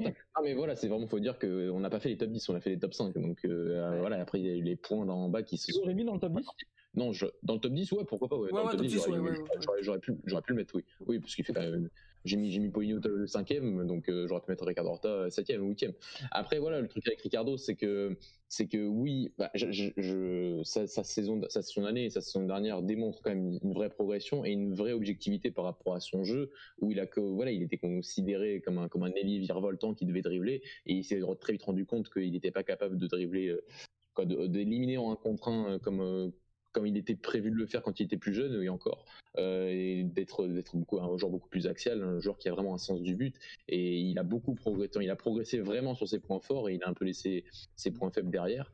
Et voilà. Après je je trouve quand même que ça reste un joueur qui va être très dépendant de l'animation collective de son équipe notamment du Sporting Club de Braga euh, il a eu Ruben Amorim il a eu Abel Ferreira il a eu Carlos Carvalho actuellement. Il est dans des modèles de jeu d'entraîneurs qui euh, permettre l'expression collective du groupe. Et quand euh, l'équipe a, des quand il a un, quand il a un rôle bien défini, très défini comme il l'a actuellement et comme il l'a eu avant, euh, il est généralement très très bon parce que les entraîneurs arrivent à le mettre dans les meilleures conditions et à le faire approcher de cette surface qui font que que c'est voilà le côté hein, il, a, il, a, a, a, trop de conditions par rapport à son environnement collectif qui font que euh, si tu le mets dans un autre contexte euh, là par contre j'ai plus de mal et c'est peut-être pour ça encore qu'il est à Braga. C'est vrai qu'il y avait des rumeurs Leipzig euh, l'été dernier euh, dans la rotation je pense que aurait été un ça aurait pu être un très parce que voilà s'il va dans le modèle de jeu de Nagelsmann bah, il y a aussi ce côté avec des dynamiques très très identifiées et et des, des, voilà, des, circuits de jeu qui sont, qui sont vraiment faits pour mettre en, lumière des certains joueurs et parfois même des joueurs qui, qui, qui, individuellement ne sont pas forcément à la hauteur, mais dans cette dynamique collective arrivent vraiment à s'exprimer quand tu as des entraîneurs pareils. Donc, euh, donc voilà, mais c'est pour ça qu'il est pas, c'est pour ça qu'il, voilà, un petit mot sur Ricardo Horta, voilà, il n'est pas dans le top 5 parce qu'on a fait un top 5 et on n'a pas fait un top 10. Et Mathieu, d'ailleurs, je, ne sais pas si tu as écouté l'interview de, de Carvalhal, sûrement. Après, euh, il y, a quelques semaines, il disait comme quoi euh, il comprenait pas pourquoi les clubs de première ligue ne s'intéressaient pas à Ricardo Horta, qu'il avait un peu le même profil que Diogo Jota, et j'étais pas du tout d'accord avec lui d'ailleurs. Donc je sais pas ce que, ce que tu en penses. Non, non, je n'étais pas du tout d'accord avec lui. Il a, un profil beaucoup plus euh, d'attaquant. de, Ouais, non, de jeu de, jeu de position, oui. Ça, ça, reste un, ça, un, bon contre-attaquant euh, par la passe. Euh, il est capable de faire ce lien et de, il a une très belle vision de jeu. Il a vraiment, il a aussi progressé sur ça, sur ce, sur ce côté euh, de, de faire remonter les ballons. mais non, non, il n'est pas du tout du même profil que, que Diogo Jota. il était du profil du Hugo Jota, du Hugo Jota de 2016. Mais je pense pas que Carvalho se réfère au Hugo Jota de 2016, mais se réfère au Hugo Jota d'aujourd'hui. Donc non, non, j'étais, je pense que si, non, j'étais pas d'accord sur le côté profil. Après, sur le côté mérite d'aller voir autre chose et par rapport à des statistiques aussi incroyable. pourquoi pas? Après, c'est vrai que pour moi, dans un mode, même si le Wolves joue dans un dans un dans un, dans, un jeu beaucoup plus vertical et de, et transition, quand tu vois l'expression de Daniel Podé, tu peux te dire qu'un Ricardo Horta pourrait aussi, euh, dans, dans, ce modèle de jeu, pourrait apporter aussi. Euh, ça, j'en suis convaincu. Mais je pense qu'il serait faire plus ce côté euh, euh, très vertical de, Jota, qui pour moi n'est pas n'est pas c'est pas exactement le, même profil. Non, j'étais pas j'étais pas d'accord avec lui non plus, Alex. Ok. Et ben merci pour cette petite aparté, Ricardo Hart. On va pouvoir revenir à notre classement en espérant que ça ait plu à, notre auditeur. Et du coup, on arrive à la deuxième position avec un, concurrent de Ricardo Hart. Ah non, pas du tout. On parle de Cristiano, euh, Ronaldo, l'attaquant de la Juventus, qui a récolté. Oui, c'est vrai, euh, dans un certain sens, hein, euh, qui a récolté 22,22% des voix. 40 voix au total. bah Alex, on sait que, on sait que c'est un peu si t'étais une femme, tu lui ferais des trucs de ouf. Il n'y a pas quoi. oui, effectivement. Où est-ce que tu l'avais mis euh, Qu'est-ce que tu penses? Est-ce que tu penses que c'est mérité? Est-ce que tu le voyais plus haut, plus bas? Euh, bah, je pense que, que, que Sergio ensuite complétera bien, mais c'est un joueur qui, qui est incroyable, c'est mon joueur préféré et c'est sûr que tant qu'il sera en, tant qu'il sera en vie même, frère, même quand il jouera plus, je le mettrai dans mon top 3, tu vois. Donc euh, non, pour, être plus sérieux, bah ouais, c'est vrai que c'est pas forcément. C'est vrai que les gens aujourd'hui se disent oui, mais c'est plus Ronaldo de quand il avait 27, 26 ans. C'est plus le Ronaldo de Manchester United nous manque, mais forcément, il a bientôt, il a, il a 36 ans, il a 35 ans. Enfin, tu peux plus demander la même chose. C'est pas le genre de joueur qui va, qui va aujourd'hui dribbler la, la terre entière en marquer des buts. Mais il est tellement décisif, il est tellement fort. Oui, alors il marque beaucoup de penalty, mais il faut les mettre. Et moi, j'ai plus de mots pour, pour, pour décrire. Et voilà, 36 buts en 2020, c'est le deuxième meilleur buteur européen sur l'année civile bah oui, il mérite d'être là et tant qu'il sera là, tant qu'il jouera, il sera là. Et voilà, c'est pour moi le meilleur joueur de l'histoire. Mais c'est après, je suis pas objectif avec lui. Peut-être que d'autres trouveront des, des, défauts à ce joueur-là, mais moi je l'aime tellement. Il m'a tellement fait rêver encore cette année. Son monte contre Lyon au pied gauche, voilà. Enfin, c'est il y a que lui comme ça qui peut. Comment Un joueur peut te faire rêver et avoir des défauts. Bien sûr, bien sûr, mais je veux dire que là, quand tu prends tout en compte, son âge, etc., il, il a su se réinventer déjà tellement de fois que, que c'était un ailier vivant le temps, c'est passé ensuite un serial buteur de contre-attaquant. Aujourd'hui, c'est vraiment un numéro 9 euh, pur et il, te sauve. Il voilà, il sauve. c'est, je pense qu'aujourd'hui, moi, j'ai plus de mots pour décrire ce, joueur et j'espère qu'il fera encore de, nombreuses de qui, jouera encore beaucoup de temps euh, au football et qui voilà qui, nous donnera encore qui nous donnera encore beaucoup de plaisir euh, pour nous c'est pour nous fans euh, du coup, Sergio, qu'est-ce que, où est-ce que tu l'avais mis, toi, CR Et euh, enfin, je suppose que je sais connais la réponse. Euh, et, qu'est-ce que, qu'est-ce que t'as pensé de son année? Moi, je suis comme Alex, un fan inconditionnel de Ronaldo. Donc, pour moi, n'importe quel classement qu'on fera, il sera là, il n'y a pas de souci. son année, bah, ah, son année, en fait, c'est, ce qu'Alex a dit, et pour moi, c'est la phrase qui, qui caractérise le mieux Ronaldo, c'est qu'il nous surprend tout le temps.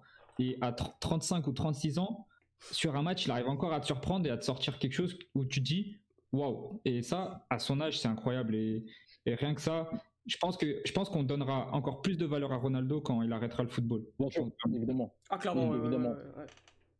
Mathieu, ton avis sur CR, euh, toi qui, on, on, le sait, tu aimes beaucoup le beau jeu, le beau football, et on sait que, alors je sais qu'Alex va mal prendre ce que je vais dire, mais euh, le, jeu de, de Ronaldo c'est un peu plus simplifié sur ces dernières années. Voilà, j'ai pas dit de, mots très graves. Euh, est-ce que tu as pensé de son année et où est-ce que tu l'avais mis toi?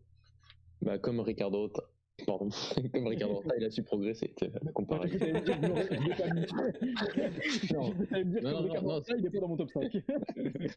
non, non, quand même pas. Non, par contre, ça m'a surpris qu'aucun de nous ne l'ait mis premier, parce que je pense qu'il aurait mérité d'être parmi ces quelques votes premier de ce classement, même si le premier qu'on va citer le mérite aussi amplement, mais il fait une année 2020 quand même assez exceptionnelle. Enfin, il marque, il a une série en plus, je crois, en début d'année, d'un match, d'un but tous les, pendant 14 ou 15 matchs en, Série A ou toute, ou toute compétition confondue. Donc, euh, donc, il y a, à, voilà, à cet âge-là, c'est c'est fou. Enfin, voilà, je me dis, qu'à 35 ans, le voir encore, euh, le voir encore performer et marquer autant de buts, c'est euh, c'est ouais, c'est fou. Il, marquait déjà des buts quand j'étais en primaire et il marque encore des buts. chaud. il a accompagné vraiment toute, toute, notre enfance et toute notre adolescence et toute maintenant nos années d'adulte, donc c'est pas normal. Et il est pas normal. Mais mais ouais, son année 2020, elle est voilà, elle est exceptionnel d'un point de vue individuel. Malheureusement, c'est vrai que le point de vue collectif, c'est pas, c'est malheureusement le collectif qu'il a autour de lui ne le permet pas aujourd'hui d'atteindre les objectifs qu'il veut, c'est-à-dire cette Ligue des Champions avec la Juve.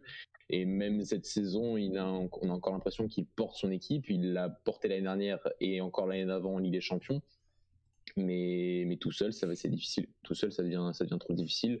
Il y a que, il y a que lui dans cette équipe de la Juve. J'ai l'impression qu'il voilà, qui, qui, qui, a vraiment ce, ce, cette, cette, fin de, de, de, gagner et cette capacité à performer à un aussi haut niveau. Euh, encore à cet âge-là. Donc, euh, donc je, je l'ai mis deuxième aussi parce que le premier mérite aussi d'être d'être premier, mais il aurait mérité aussi d'être premier pour individuellement pour son année 2020 qui est, qui est exceptionnel. Et comme tu l'as dit, si Ronaldo a fini deuxième, c'est qu'il y a eu un grand vainqueur et ce grand vainqueur a été, je crois, à l'unanimité. Euh, le Ouais, le, joueur de l'année, merci de me confirmer l'info parce que j'ai pas tous les résultats sous le nez. Et du coup, avec 33,33% des voix, 60 voix au total, notre joueur de l'année, à la surprise générale, pas du tout, euh, Bruno Fernandes, euh, le, le, joueur de Manchester United qui réalise une grosse, grosse, grosse année. Euh, dès son arrivée à Manchester, il a su euh, alors révolutionner, c'est un mot important et un mot fort, mais il a, il a en quelque sorte révolutionné euh, le, le, jeu du club. Euh, il les a remis sur le bon rail, si je puis dire, puisqu'ils ont fait quand même une très bonne euh, fin de saison comparé euh, à, à, ce, qui, ce qui était le début.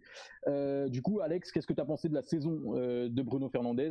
Est-ce que tu penses que cette première place est méritée? Spoiler, oui. Coup, à, à, toi la parole.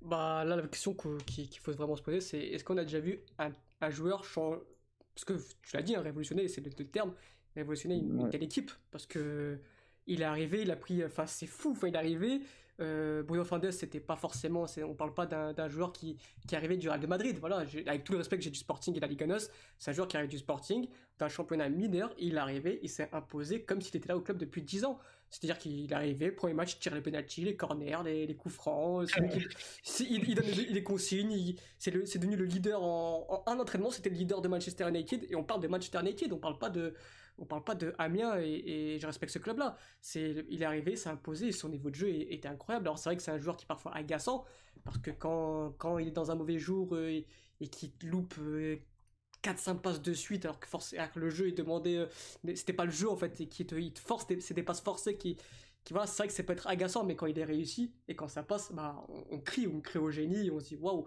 ce mec là c'est voilà et aujourd'hui bah je crois qu'il a déjà été élu 4-5 fois euh, meilleur joueur de première ligue et, et, très peu de personnes l'ont fait donc on, en un an quoi donc c'est fort c'est très fort et et pareil, c'est un joueur qui, qui, qui mérite d'être top 1 aujourd'hui. C'est le meilleur joueur portugais, oui. Et, et, au final, quand on regarde 50 millions, bah, on peut, du côté de Sporting, on peut peut-être peut se, mordre, se mordre les doigts parce que moi, j'étais le premier à dire à un moment que, que 70 millions, c'était peut-être beaucoup trop pour lui à un moment donné. Et au final, bah, là, je ravale mes paroles parce que aujourd'hui, il vaut, il vaut peut-être le double. Donc, euh, mmh. donc voilà, c'est entièrement mérité. Et, et là, il est reparti encore sur, euh, sur de bonnes bases et il sera sûrement encore dans nos top 3 la saison prochaine. Ouais, effectivement. Euh, Sergio, du coup, euh, qu'est-ce que tu as pensé de l'année de, de Bruno Lui qui a quitté ton club euh, mm. en cours d'année. Euh, tu l'avais mis premier aussi, oui, comme tout le monde. Hein, oh, ouais, ouais. Du coup, dis-nous dis en plus. Ouais, je l'avais mis premier et bon, moi, forcément, je le connais bien. Euh, je sais, je sais qu'il a tenu euh, Sporting euh, sur ses épaules et, et, et je m'attendais pas. Je pense personne s'attendait même côté Sporting à ce qu'il s'impose aussi bien et aussi vite à Manchester.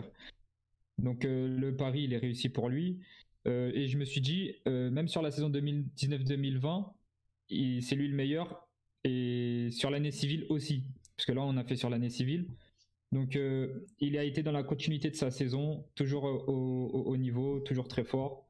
Et c'est fou, c'est fou d'arriver dans un club comme Manchester United et, et, de s'imposer autant. Et j'espère qu'il qu continuera comme ça. Et je pense que cette place, elle est méritée pour lui. Mathieu, pour conclure sur, euh, sur l'année de Bruno Fernandes, euh, euh, grand vainqueur du Goal Award du meilleur joueur de l'année premièrement de se dire que les top top top players de notre championnat peuvent quand même réussir en Angleterre, c'est pas impossible. Euh, mm. Donc un joueur pareil peut s'imposer en Angleterre. Après, je, je reviens à ce qu'a dit, ce qu'ont dit Alex et Sergio, la rapidité de son adaptation euh, est, est, exceptionnelle. Euh, le, après, le truc, c'est que ça, son, une adaptation en cours d'année euh, qui allait apporter un rendement très très fort, ça ne m'aurait pas du tout étonné par rapport au fait qu'il a joué pendant un an et demi dans un Sporting qui n'avait pas de plan de jeu, joué dans un Manchester United qui n'a pas de plan de jeu. Bon, bah, au final, ça ne le dépayse pas trop. Euh, donc, euh, donc, voilà, son année, c'est étant donné que United reste une équipe de transition, euh, est une équipe qui, est plus forte dans, ce moment du match, bah, ça l'a aussi un peu favorisé.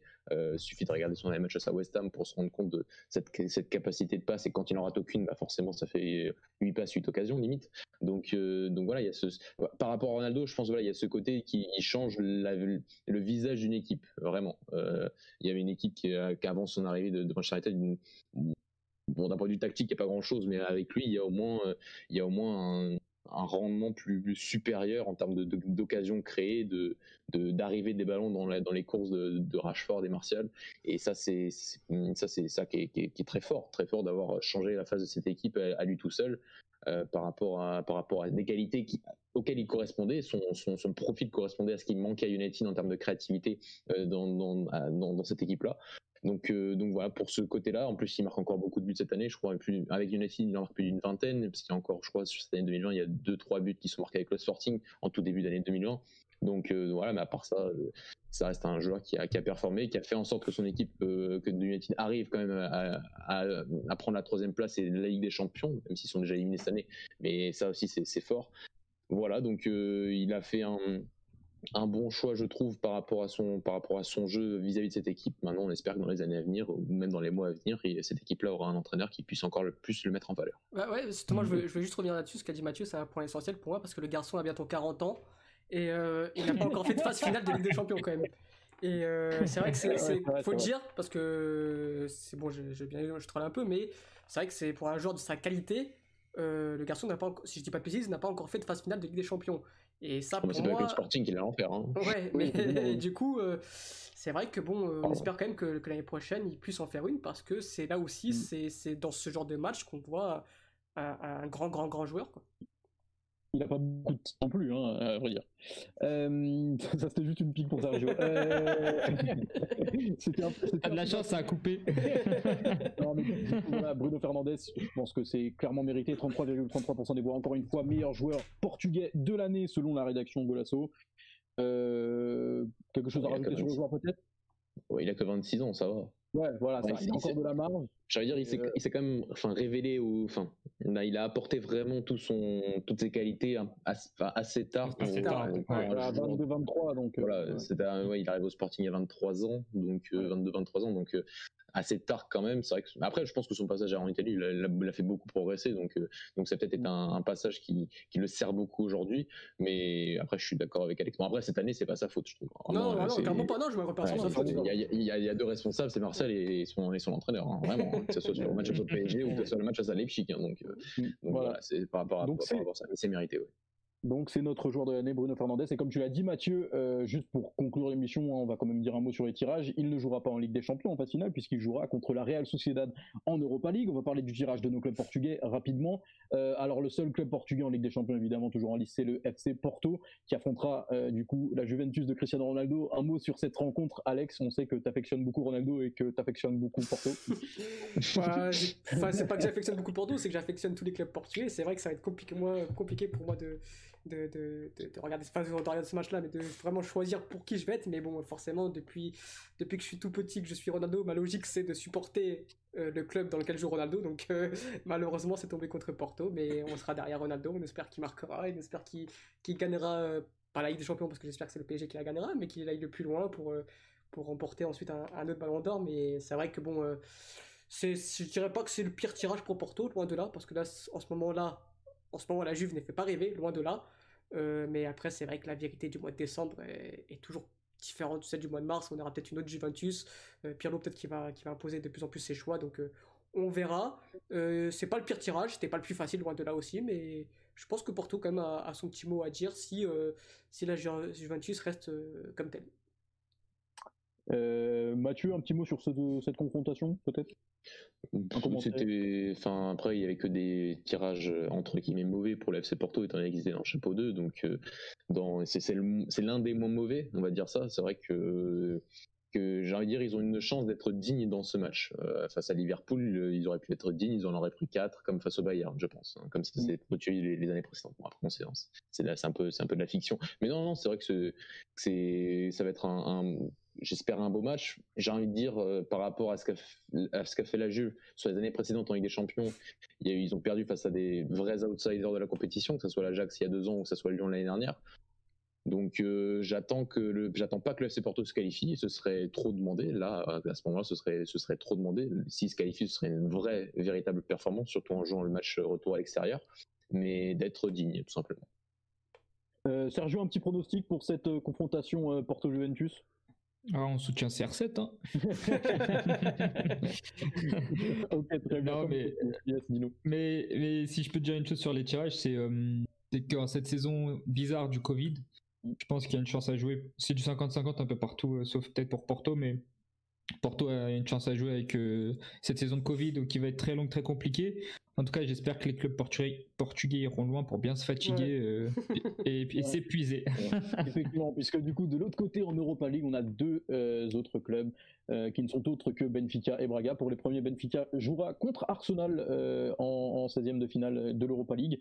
bah, du coup, je vais vous donner mon avis rapidement. Non. Je pense qu'à l'heure actuelle, euh, ce sont deux belles équipes bien claquées, on va pas se mentir.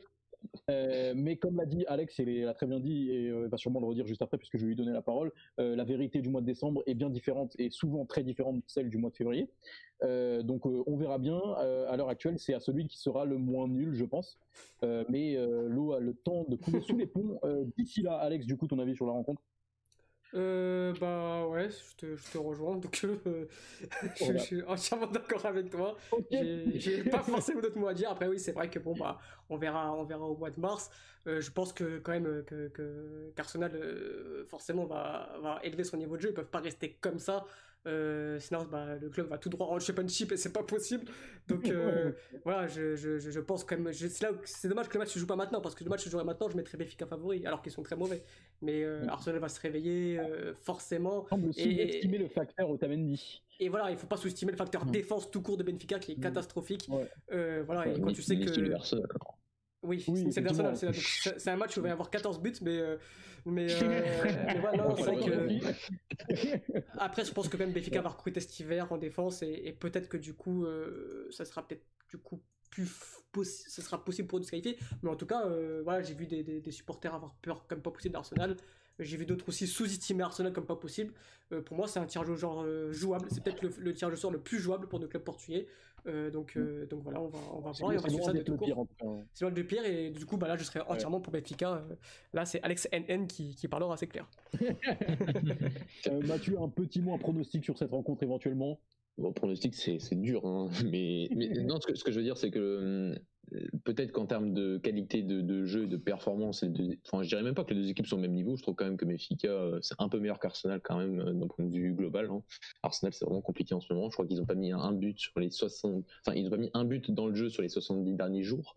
Donc euh, c'est dire pour un club pareil. Donc euh, voilà. Et il y a surtout le fait que Benfica, bon, on va quand même jouer d'ici là que des matchs nationaux, enfin dans des dans des dans, dans, un contexte où ils seront quasiment tout le temps favoris, enfin quasiment ils seront tout le temps favoris, euh, je pense que d'ici là ils vont quand même engranger un peu de confiance, ils vont engranger des victoires, c'est même certain, beaucoup de victoires même, euh, que ce soit dans, en coupe ou en, ou en, championnat.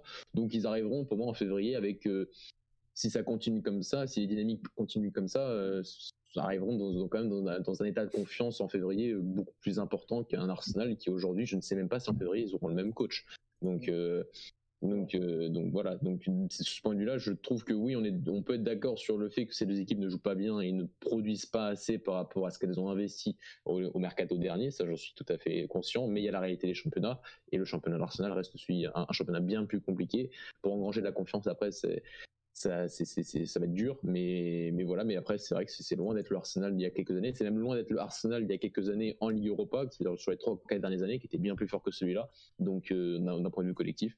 Donc, euh, voilà. Après, ça, ça dépend encore de la performance de, de Benfica face à ce club-là, mais si le match, comme l'a dit Alex, se jouait demain, c'est vrai que je serais très très exigeant par rapport à ce que doit faire Benfica face à une équipe qui est aussi euh, mal en mal de confiance depuis le début de la saison. C'est clair. Alors tu vas garder la parole, Mathieu, puisque le dernier club en lice, euh, club portugais en lice euh, en, en, 16e d'Europa League n'est autre que Braga, qui se déplacera euh, du coup à Rome pour jouer contre l'AS Roma, ton AS Roma, l'AS Roma de ton Paolo Fonseca. Qu'est-ce que tu as à nous dire sur cette rencontre? Qu'est-ce que tu attends? Est-ce que tu es confiant?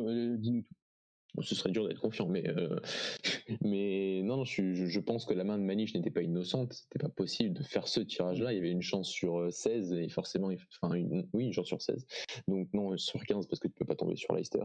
Mais voilà, donc oui, ça, va être un match. Euh, je, pense qu'on est clairement clairement outsider de de ce match face à une AS Roma qui, on l'a dit tout à l'heure, est en confiance, joue très très bien au football, a fait cette compétition une de ses priorités ça s'est pas vu en phase de groupe parce que c'est vrai qu'ils ont un groupe très facile et qu'ils ont quand même malgré tout en faisant tourner euh, à, fond, euh, ils ont quand même réussi à finir premier de cette poule.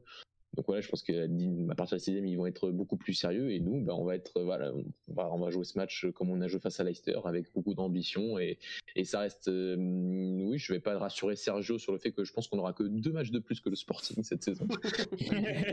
mais mais en tout cas, ça doit être un, un match comme avec tous les clubs portugais, quand tu affrontes un, adversaire de ce standing, c'est d'être digne, c'est de montrer ton football, c'est de montrer que tu as de la qualité et que même si le résultat bah, se jouera sûrement sur, sur le fait que l'adversaire a beaucoup plus de qualité que toi, euh, bah, tu dois, tu dois montrer que, que tu es, que es au niveau. Et c'est ce que j'attends de, de, mon club euh, dans deux mois, face à deux équipes qui, en termes de jeu, vont vraiment se ressemblent énormément. Euh, il y a beaucoup de similitudes. Le, fait de faire jouer, euh, par exemple, un, sorte d'ancien ailier comme Spinazzola, bah, on fait la même chose avec Galeno du côté gauche. Jouer en 3-4-3 avec ballon, on fait la même chose. Donc, beaucoup de similitudes entre deux entraîneurs qui, qui sont excellents, euh, comme tout le monde le sait, mais ça va être un match très difficile. Mais voilà, il faut que ce, faut que ce groupe-là, avec ce match, cette, double confrontation face à la Roma, bah, soit soumise encore plus à, l'exigence du haut niveau pour ensuite euh, bah, entamer, euh, si la logique se respecte, avec une élimination c'est un peu, un peu défaitiste, je sais, mais, mais on vaut mieux partir défaitiste et après être, être surpris. Euh, et ensuite partir sur une fin de championnat qui pourrait être très belle pour, pour le Sporting Club de Braga avec cette équipe, avec ce coach depuis le début de la saison. Alors, je me mouille à ta place. Moi, je pense que ça peut passer. Euh, et j'espère que ça va passer en tout cas. Euh, Sergio, ton avis sur, sur cette double rencontre Un petit pronostic brièvement euh, éventuellement on se mouille, allez, c'est la fin de soirée, on peut y aller. euh, ouais, moi je vois plus de chances pour Benfica euh, que Braga face à la Roma, mais comme je le dis, comme je l'ai dit tout à l'heure, c'est une saison Covid très bizarre. Ouais. Et en février, elle sera encore plus bizarre parce que l'enjeu des championnats sera encore plus serré. Et, et à un moment donné, il va falloir trancher parce que cette saison, ils n'auront pas les jambes pour, pour tout faire, les clubs, je pense.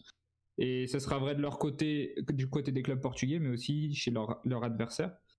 Et Arsenal, s'ils sont 14, 13, 12e en championnat, euh, ils, seront, ils auront la tête dans les chaussettes. Quoi. Et la Roma, s'ils jouent une, une, place européenne, peut-être qu'ils lâcheront un peu d'énergie dans, dans, leur championnat. Mm. Et, il faut peut-être en profiter avec tout ça, avec cette situation. Donc il y a plus de chances, je dirais, que sur une saison euh, normale. Là, j'aurais dit euh, élimination. Quoi. Mais là, je, je, suis un petit peu plus partagé. Quoi.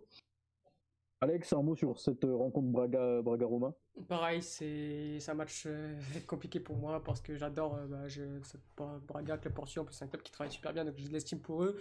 Paolo Fonseca, un club que, un entraîneur que j'adore, donc pareil, on va regarder ce match-là en, en, tant que spectateur, avec peut-être une préférence pour Braga forcément, mais mais ouais, ça va être un super match à regarder parce que comme a dit Braga, c'est deux, deux modèles de jeu qui se ressemblent énormément, c'est deux entraîneurs qui, qui, Ouais, comme a dit Mathieu, c'est. J'ai dit quoi T'as dit comme a dit Braga. ah, pardon. Comme a dit Mathieu, bah ouais, c'est deux identités de jeu semblables. Donc euh, on, va, on va se régaler et j'ai pas vraiment de favoris parce que comme d'hab, je, je, me prononce pas trop sur les, sur les, sur les tirages au sort, surtout qu'il y, y, a deux mois qui vont, qui vont, qui vont passer. Donc euh, non, non, ça va être surtout, je pense, un, un, gros match de football. Il faudra prendre, de, prendre beaucoup de plaisir et, et on espère bah, que forcément un club portugais passera parce que c'est important pour la UEFA, même si euh, cette année, c'est sûr, l'année prochaine, pardon, on aura trois, trois clubs portugais euh, présent en Ligue des Champions. Enfin, il y aura deux clubs d'office et ensuite un au tour préliminaire. Et surtout qu'on est passé définitivement devant la Russie, ça a été arrêté, donc euh, tant mieux. On espère que ça va continuer comme ça. Exactement, et on a hâte d'y être. Ce sera en février pour le retour du coup des Coupes d'Europe avec Porto en Ligue des Champions, Braga et Benfica euh, en Ligue Europa. Messieurs, est-ce qu'on a quelque chose à rajouter pour ce soir, pour cette cérémonie des Golasso Awards qui touche à sa fin? Ben, Moi, petite mention spéciale à, à Pedro Neto et à Podence, vous l'avez compris. L'année prochaine, ils, seront, ils seront dans le top 3. Voilà. Peut-être même top 1. Mention spéciale Mathieu. Les deux. Euh, non, pas, pas aujourd'hui. Euh, Ok. Que je réfléchisse un peu. Non, on a gagné 7-0 Montige hier en Coupe du Portugal. Voilà. Ok. Euh... Ouais, Mais Rodrigo, mais Rodrigo Gomez a joué 17 ans, titulaire. Donc, Exactement. Et on lui souhaite euh, un autre sort que celui de Francisco Moura qui s'est fait les ligaments à l'entraînement euh, deux jours après avoir mis un doublé pour, euh, contre Benfica. c'est gentil ça. Euh, est-ce que tu as une mention spéciale ou est-ce que tu as un mot à nous dire sur euh, Sporting qui joue actuellement? Ouais. Alors, Sporting 0 0-0 avec une équipe très remaniée, euh, c'est un petit peu compliqué là de, faire, de, de jouer comme d'habitude. On a raté pas mal, le sport rate pas mal. Euh, sinon, j'avais une petite mention spéciale, c'est sur le bien que ça fait aux joueurs de rester un petit peu plus longtemps en Ligue Noche avant de, de partir. Et ils se retrouvent par exemple euh, euh, en tête au Golasso Award- Awards, euh, ou, comme, ou comme Ruben Diaz qui, qui, qui je pense, on va pas flopper et qui, qui réussit mieux que s'il était parti plus tôt. Quoi. Voilà. Ruben Diaz qui joue actuellement, euh, là tout de suite, j'ai pas le résultat sous le nez, Ah, mais qui est, qui est en. 1-1 actuellement, voilà, euh, euh, avec Manchester City. Messieurs, euh, merci de m'avoir accompagné ce soir pour les Golasso Awards. Merci à toi. Euh, c'est- toujours un plaisir de discuter de football avec vous. On se retrouve tous très vite. Merci à tous de nous avoir écoutés. N'hésitez pas à partager nos contenus, à vous abonner, à liker, à commenter. C'est important pour le référencement. On vous dit à très bientôt, avant la fin de semaine, normalement, il me semble, si j'ai bien lu le planning. Et du coup, excellente soirée à tous. Et encore merci de nous avoir suivis. Ciao, ciao. Ciao, ciao. Ciao. Ciao, ciao.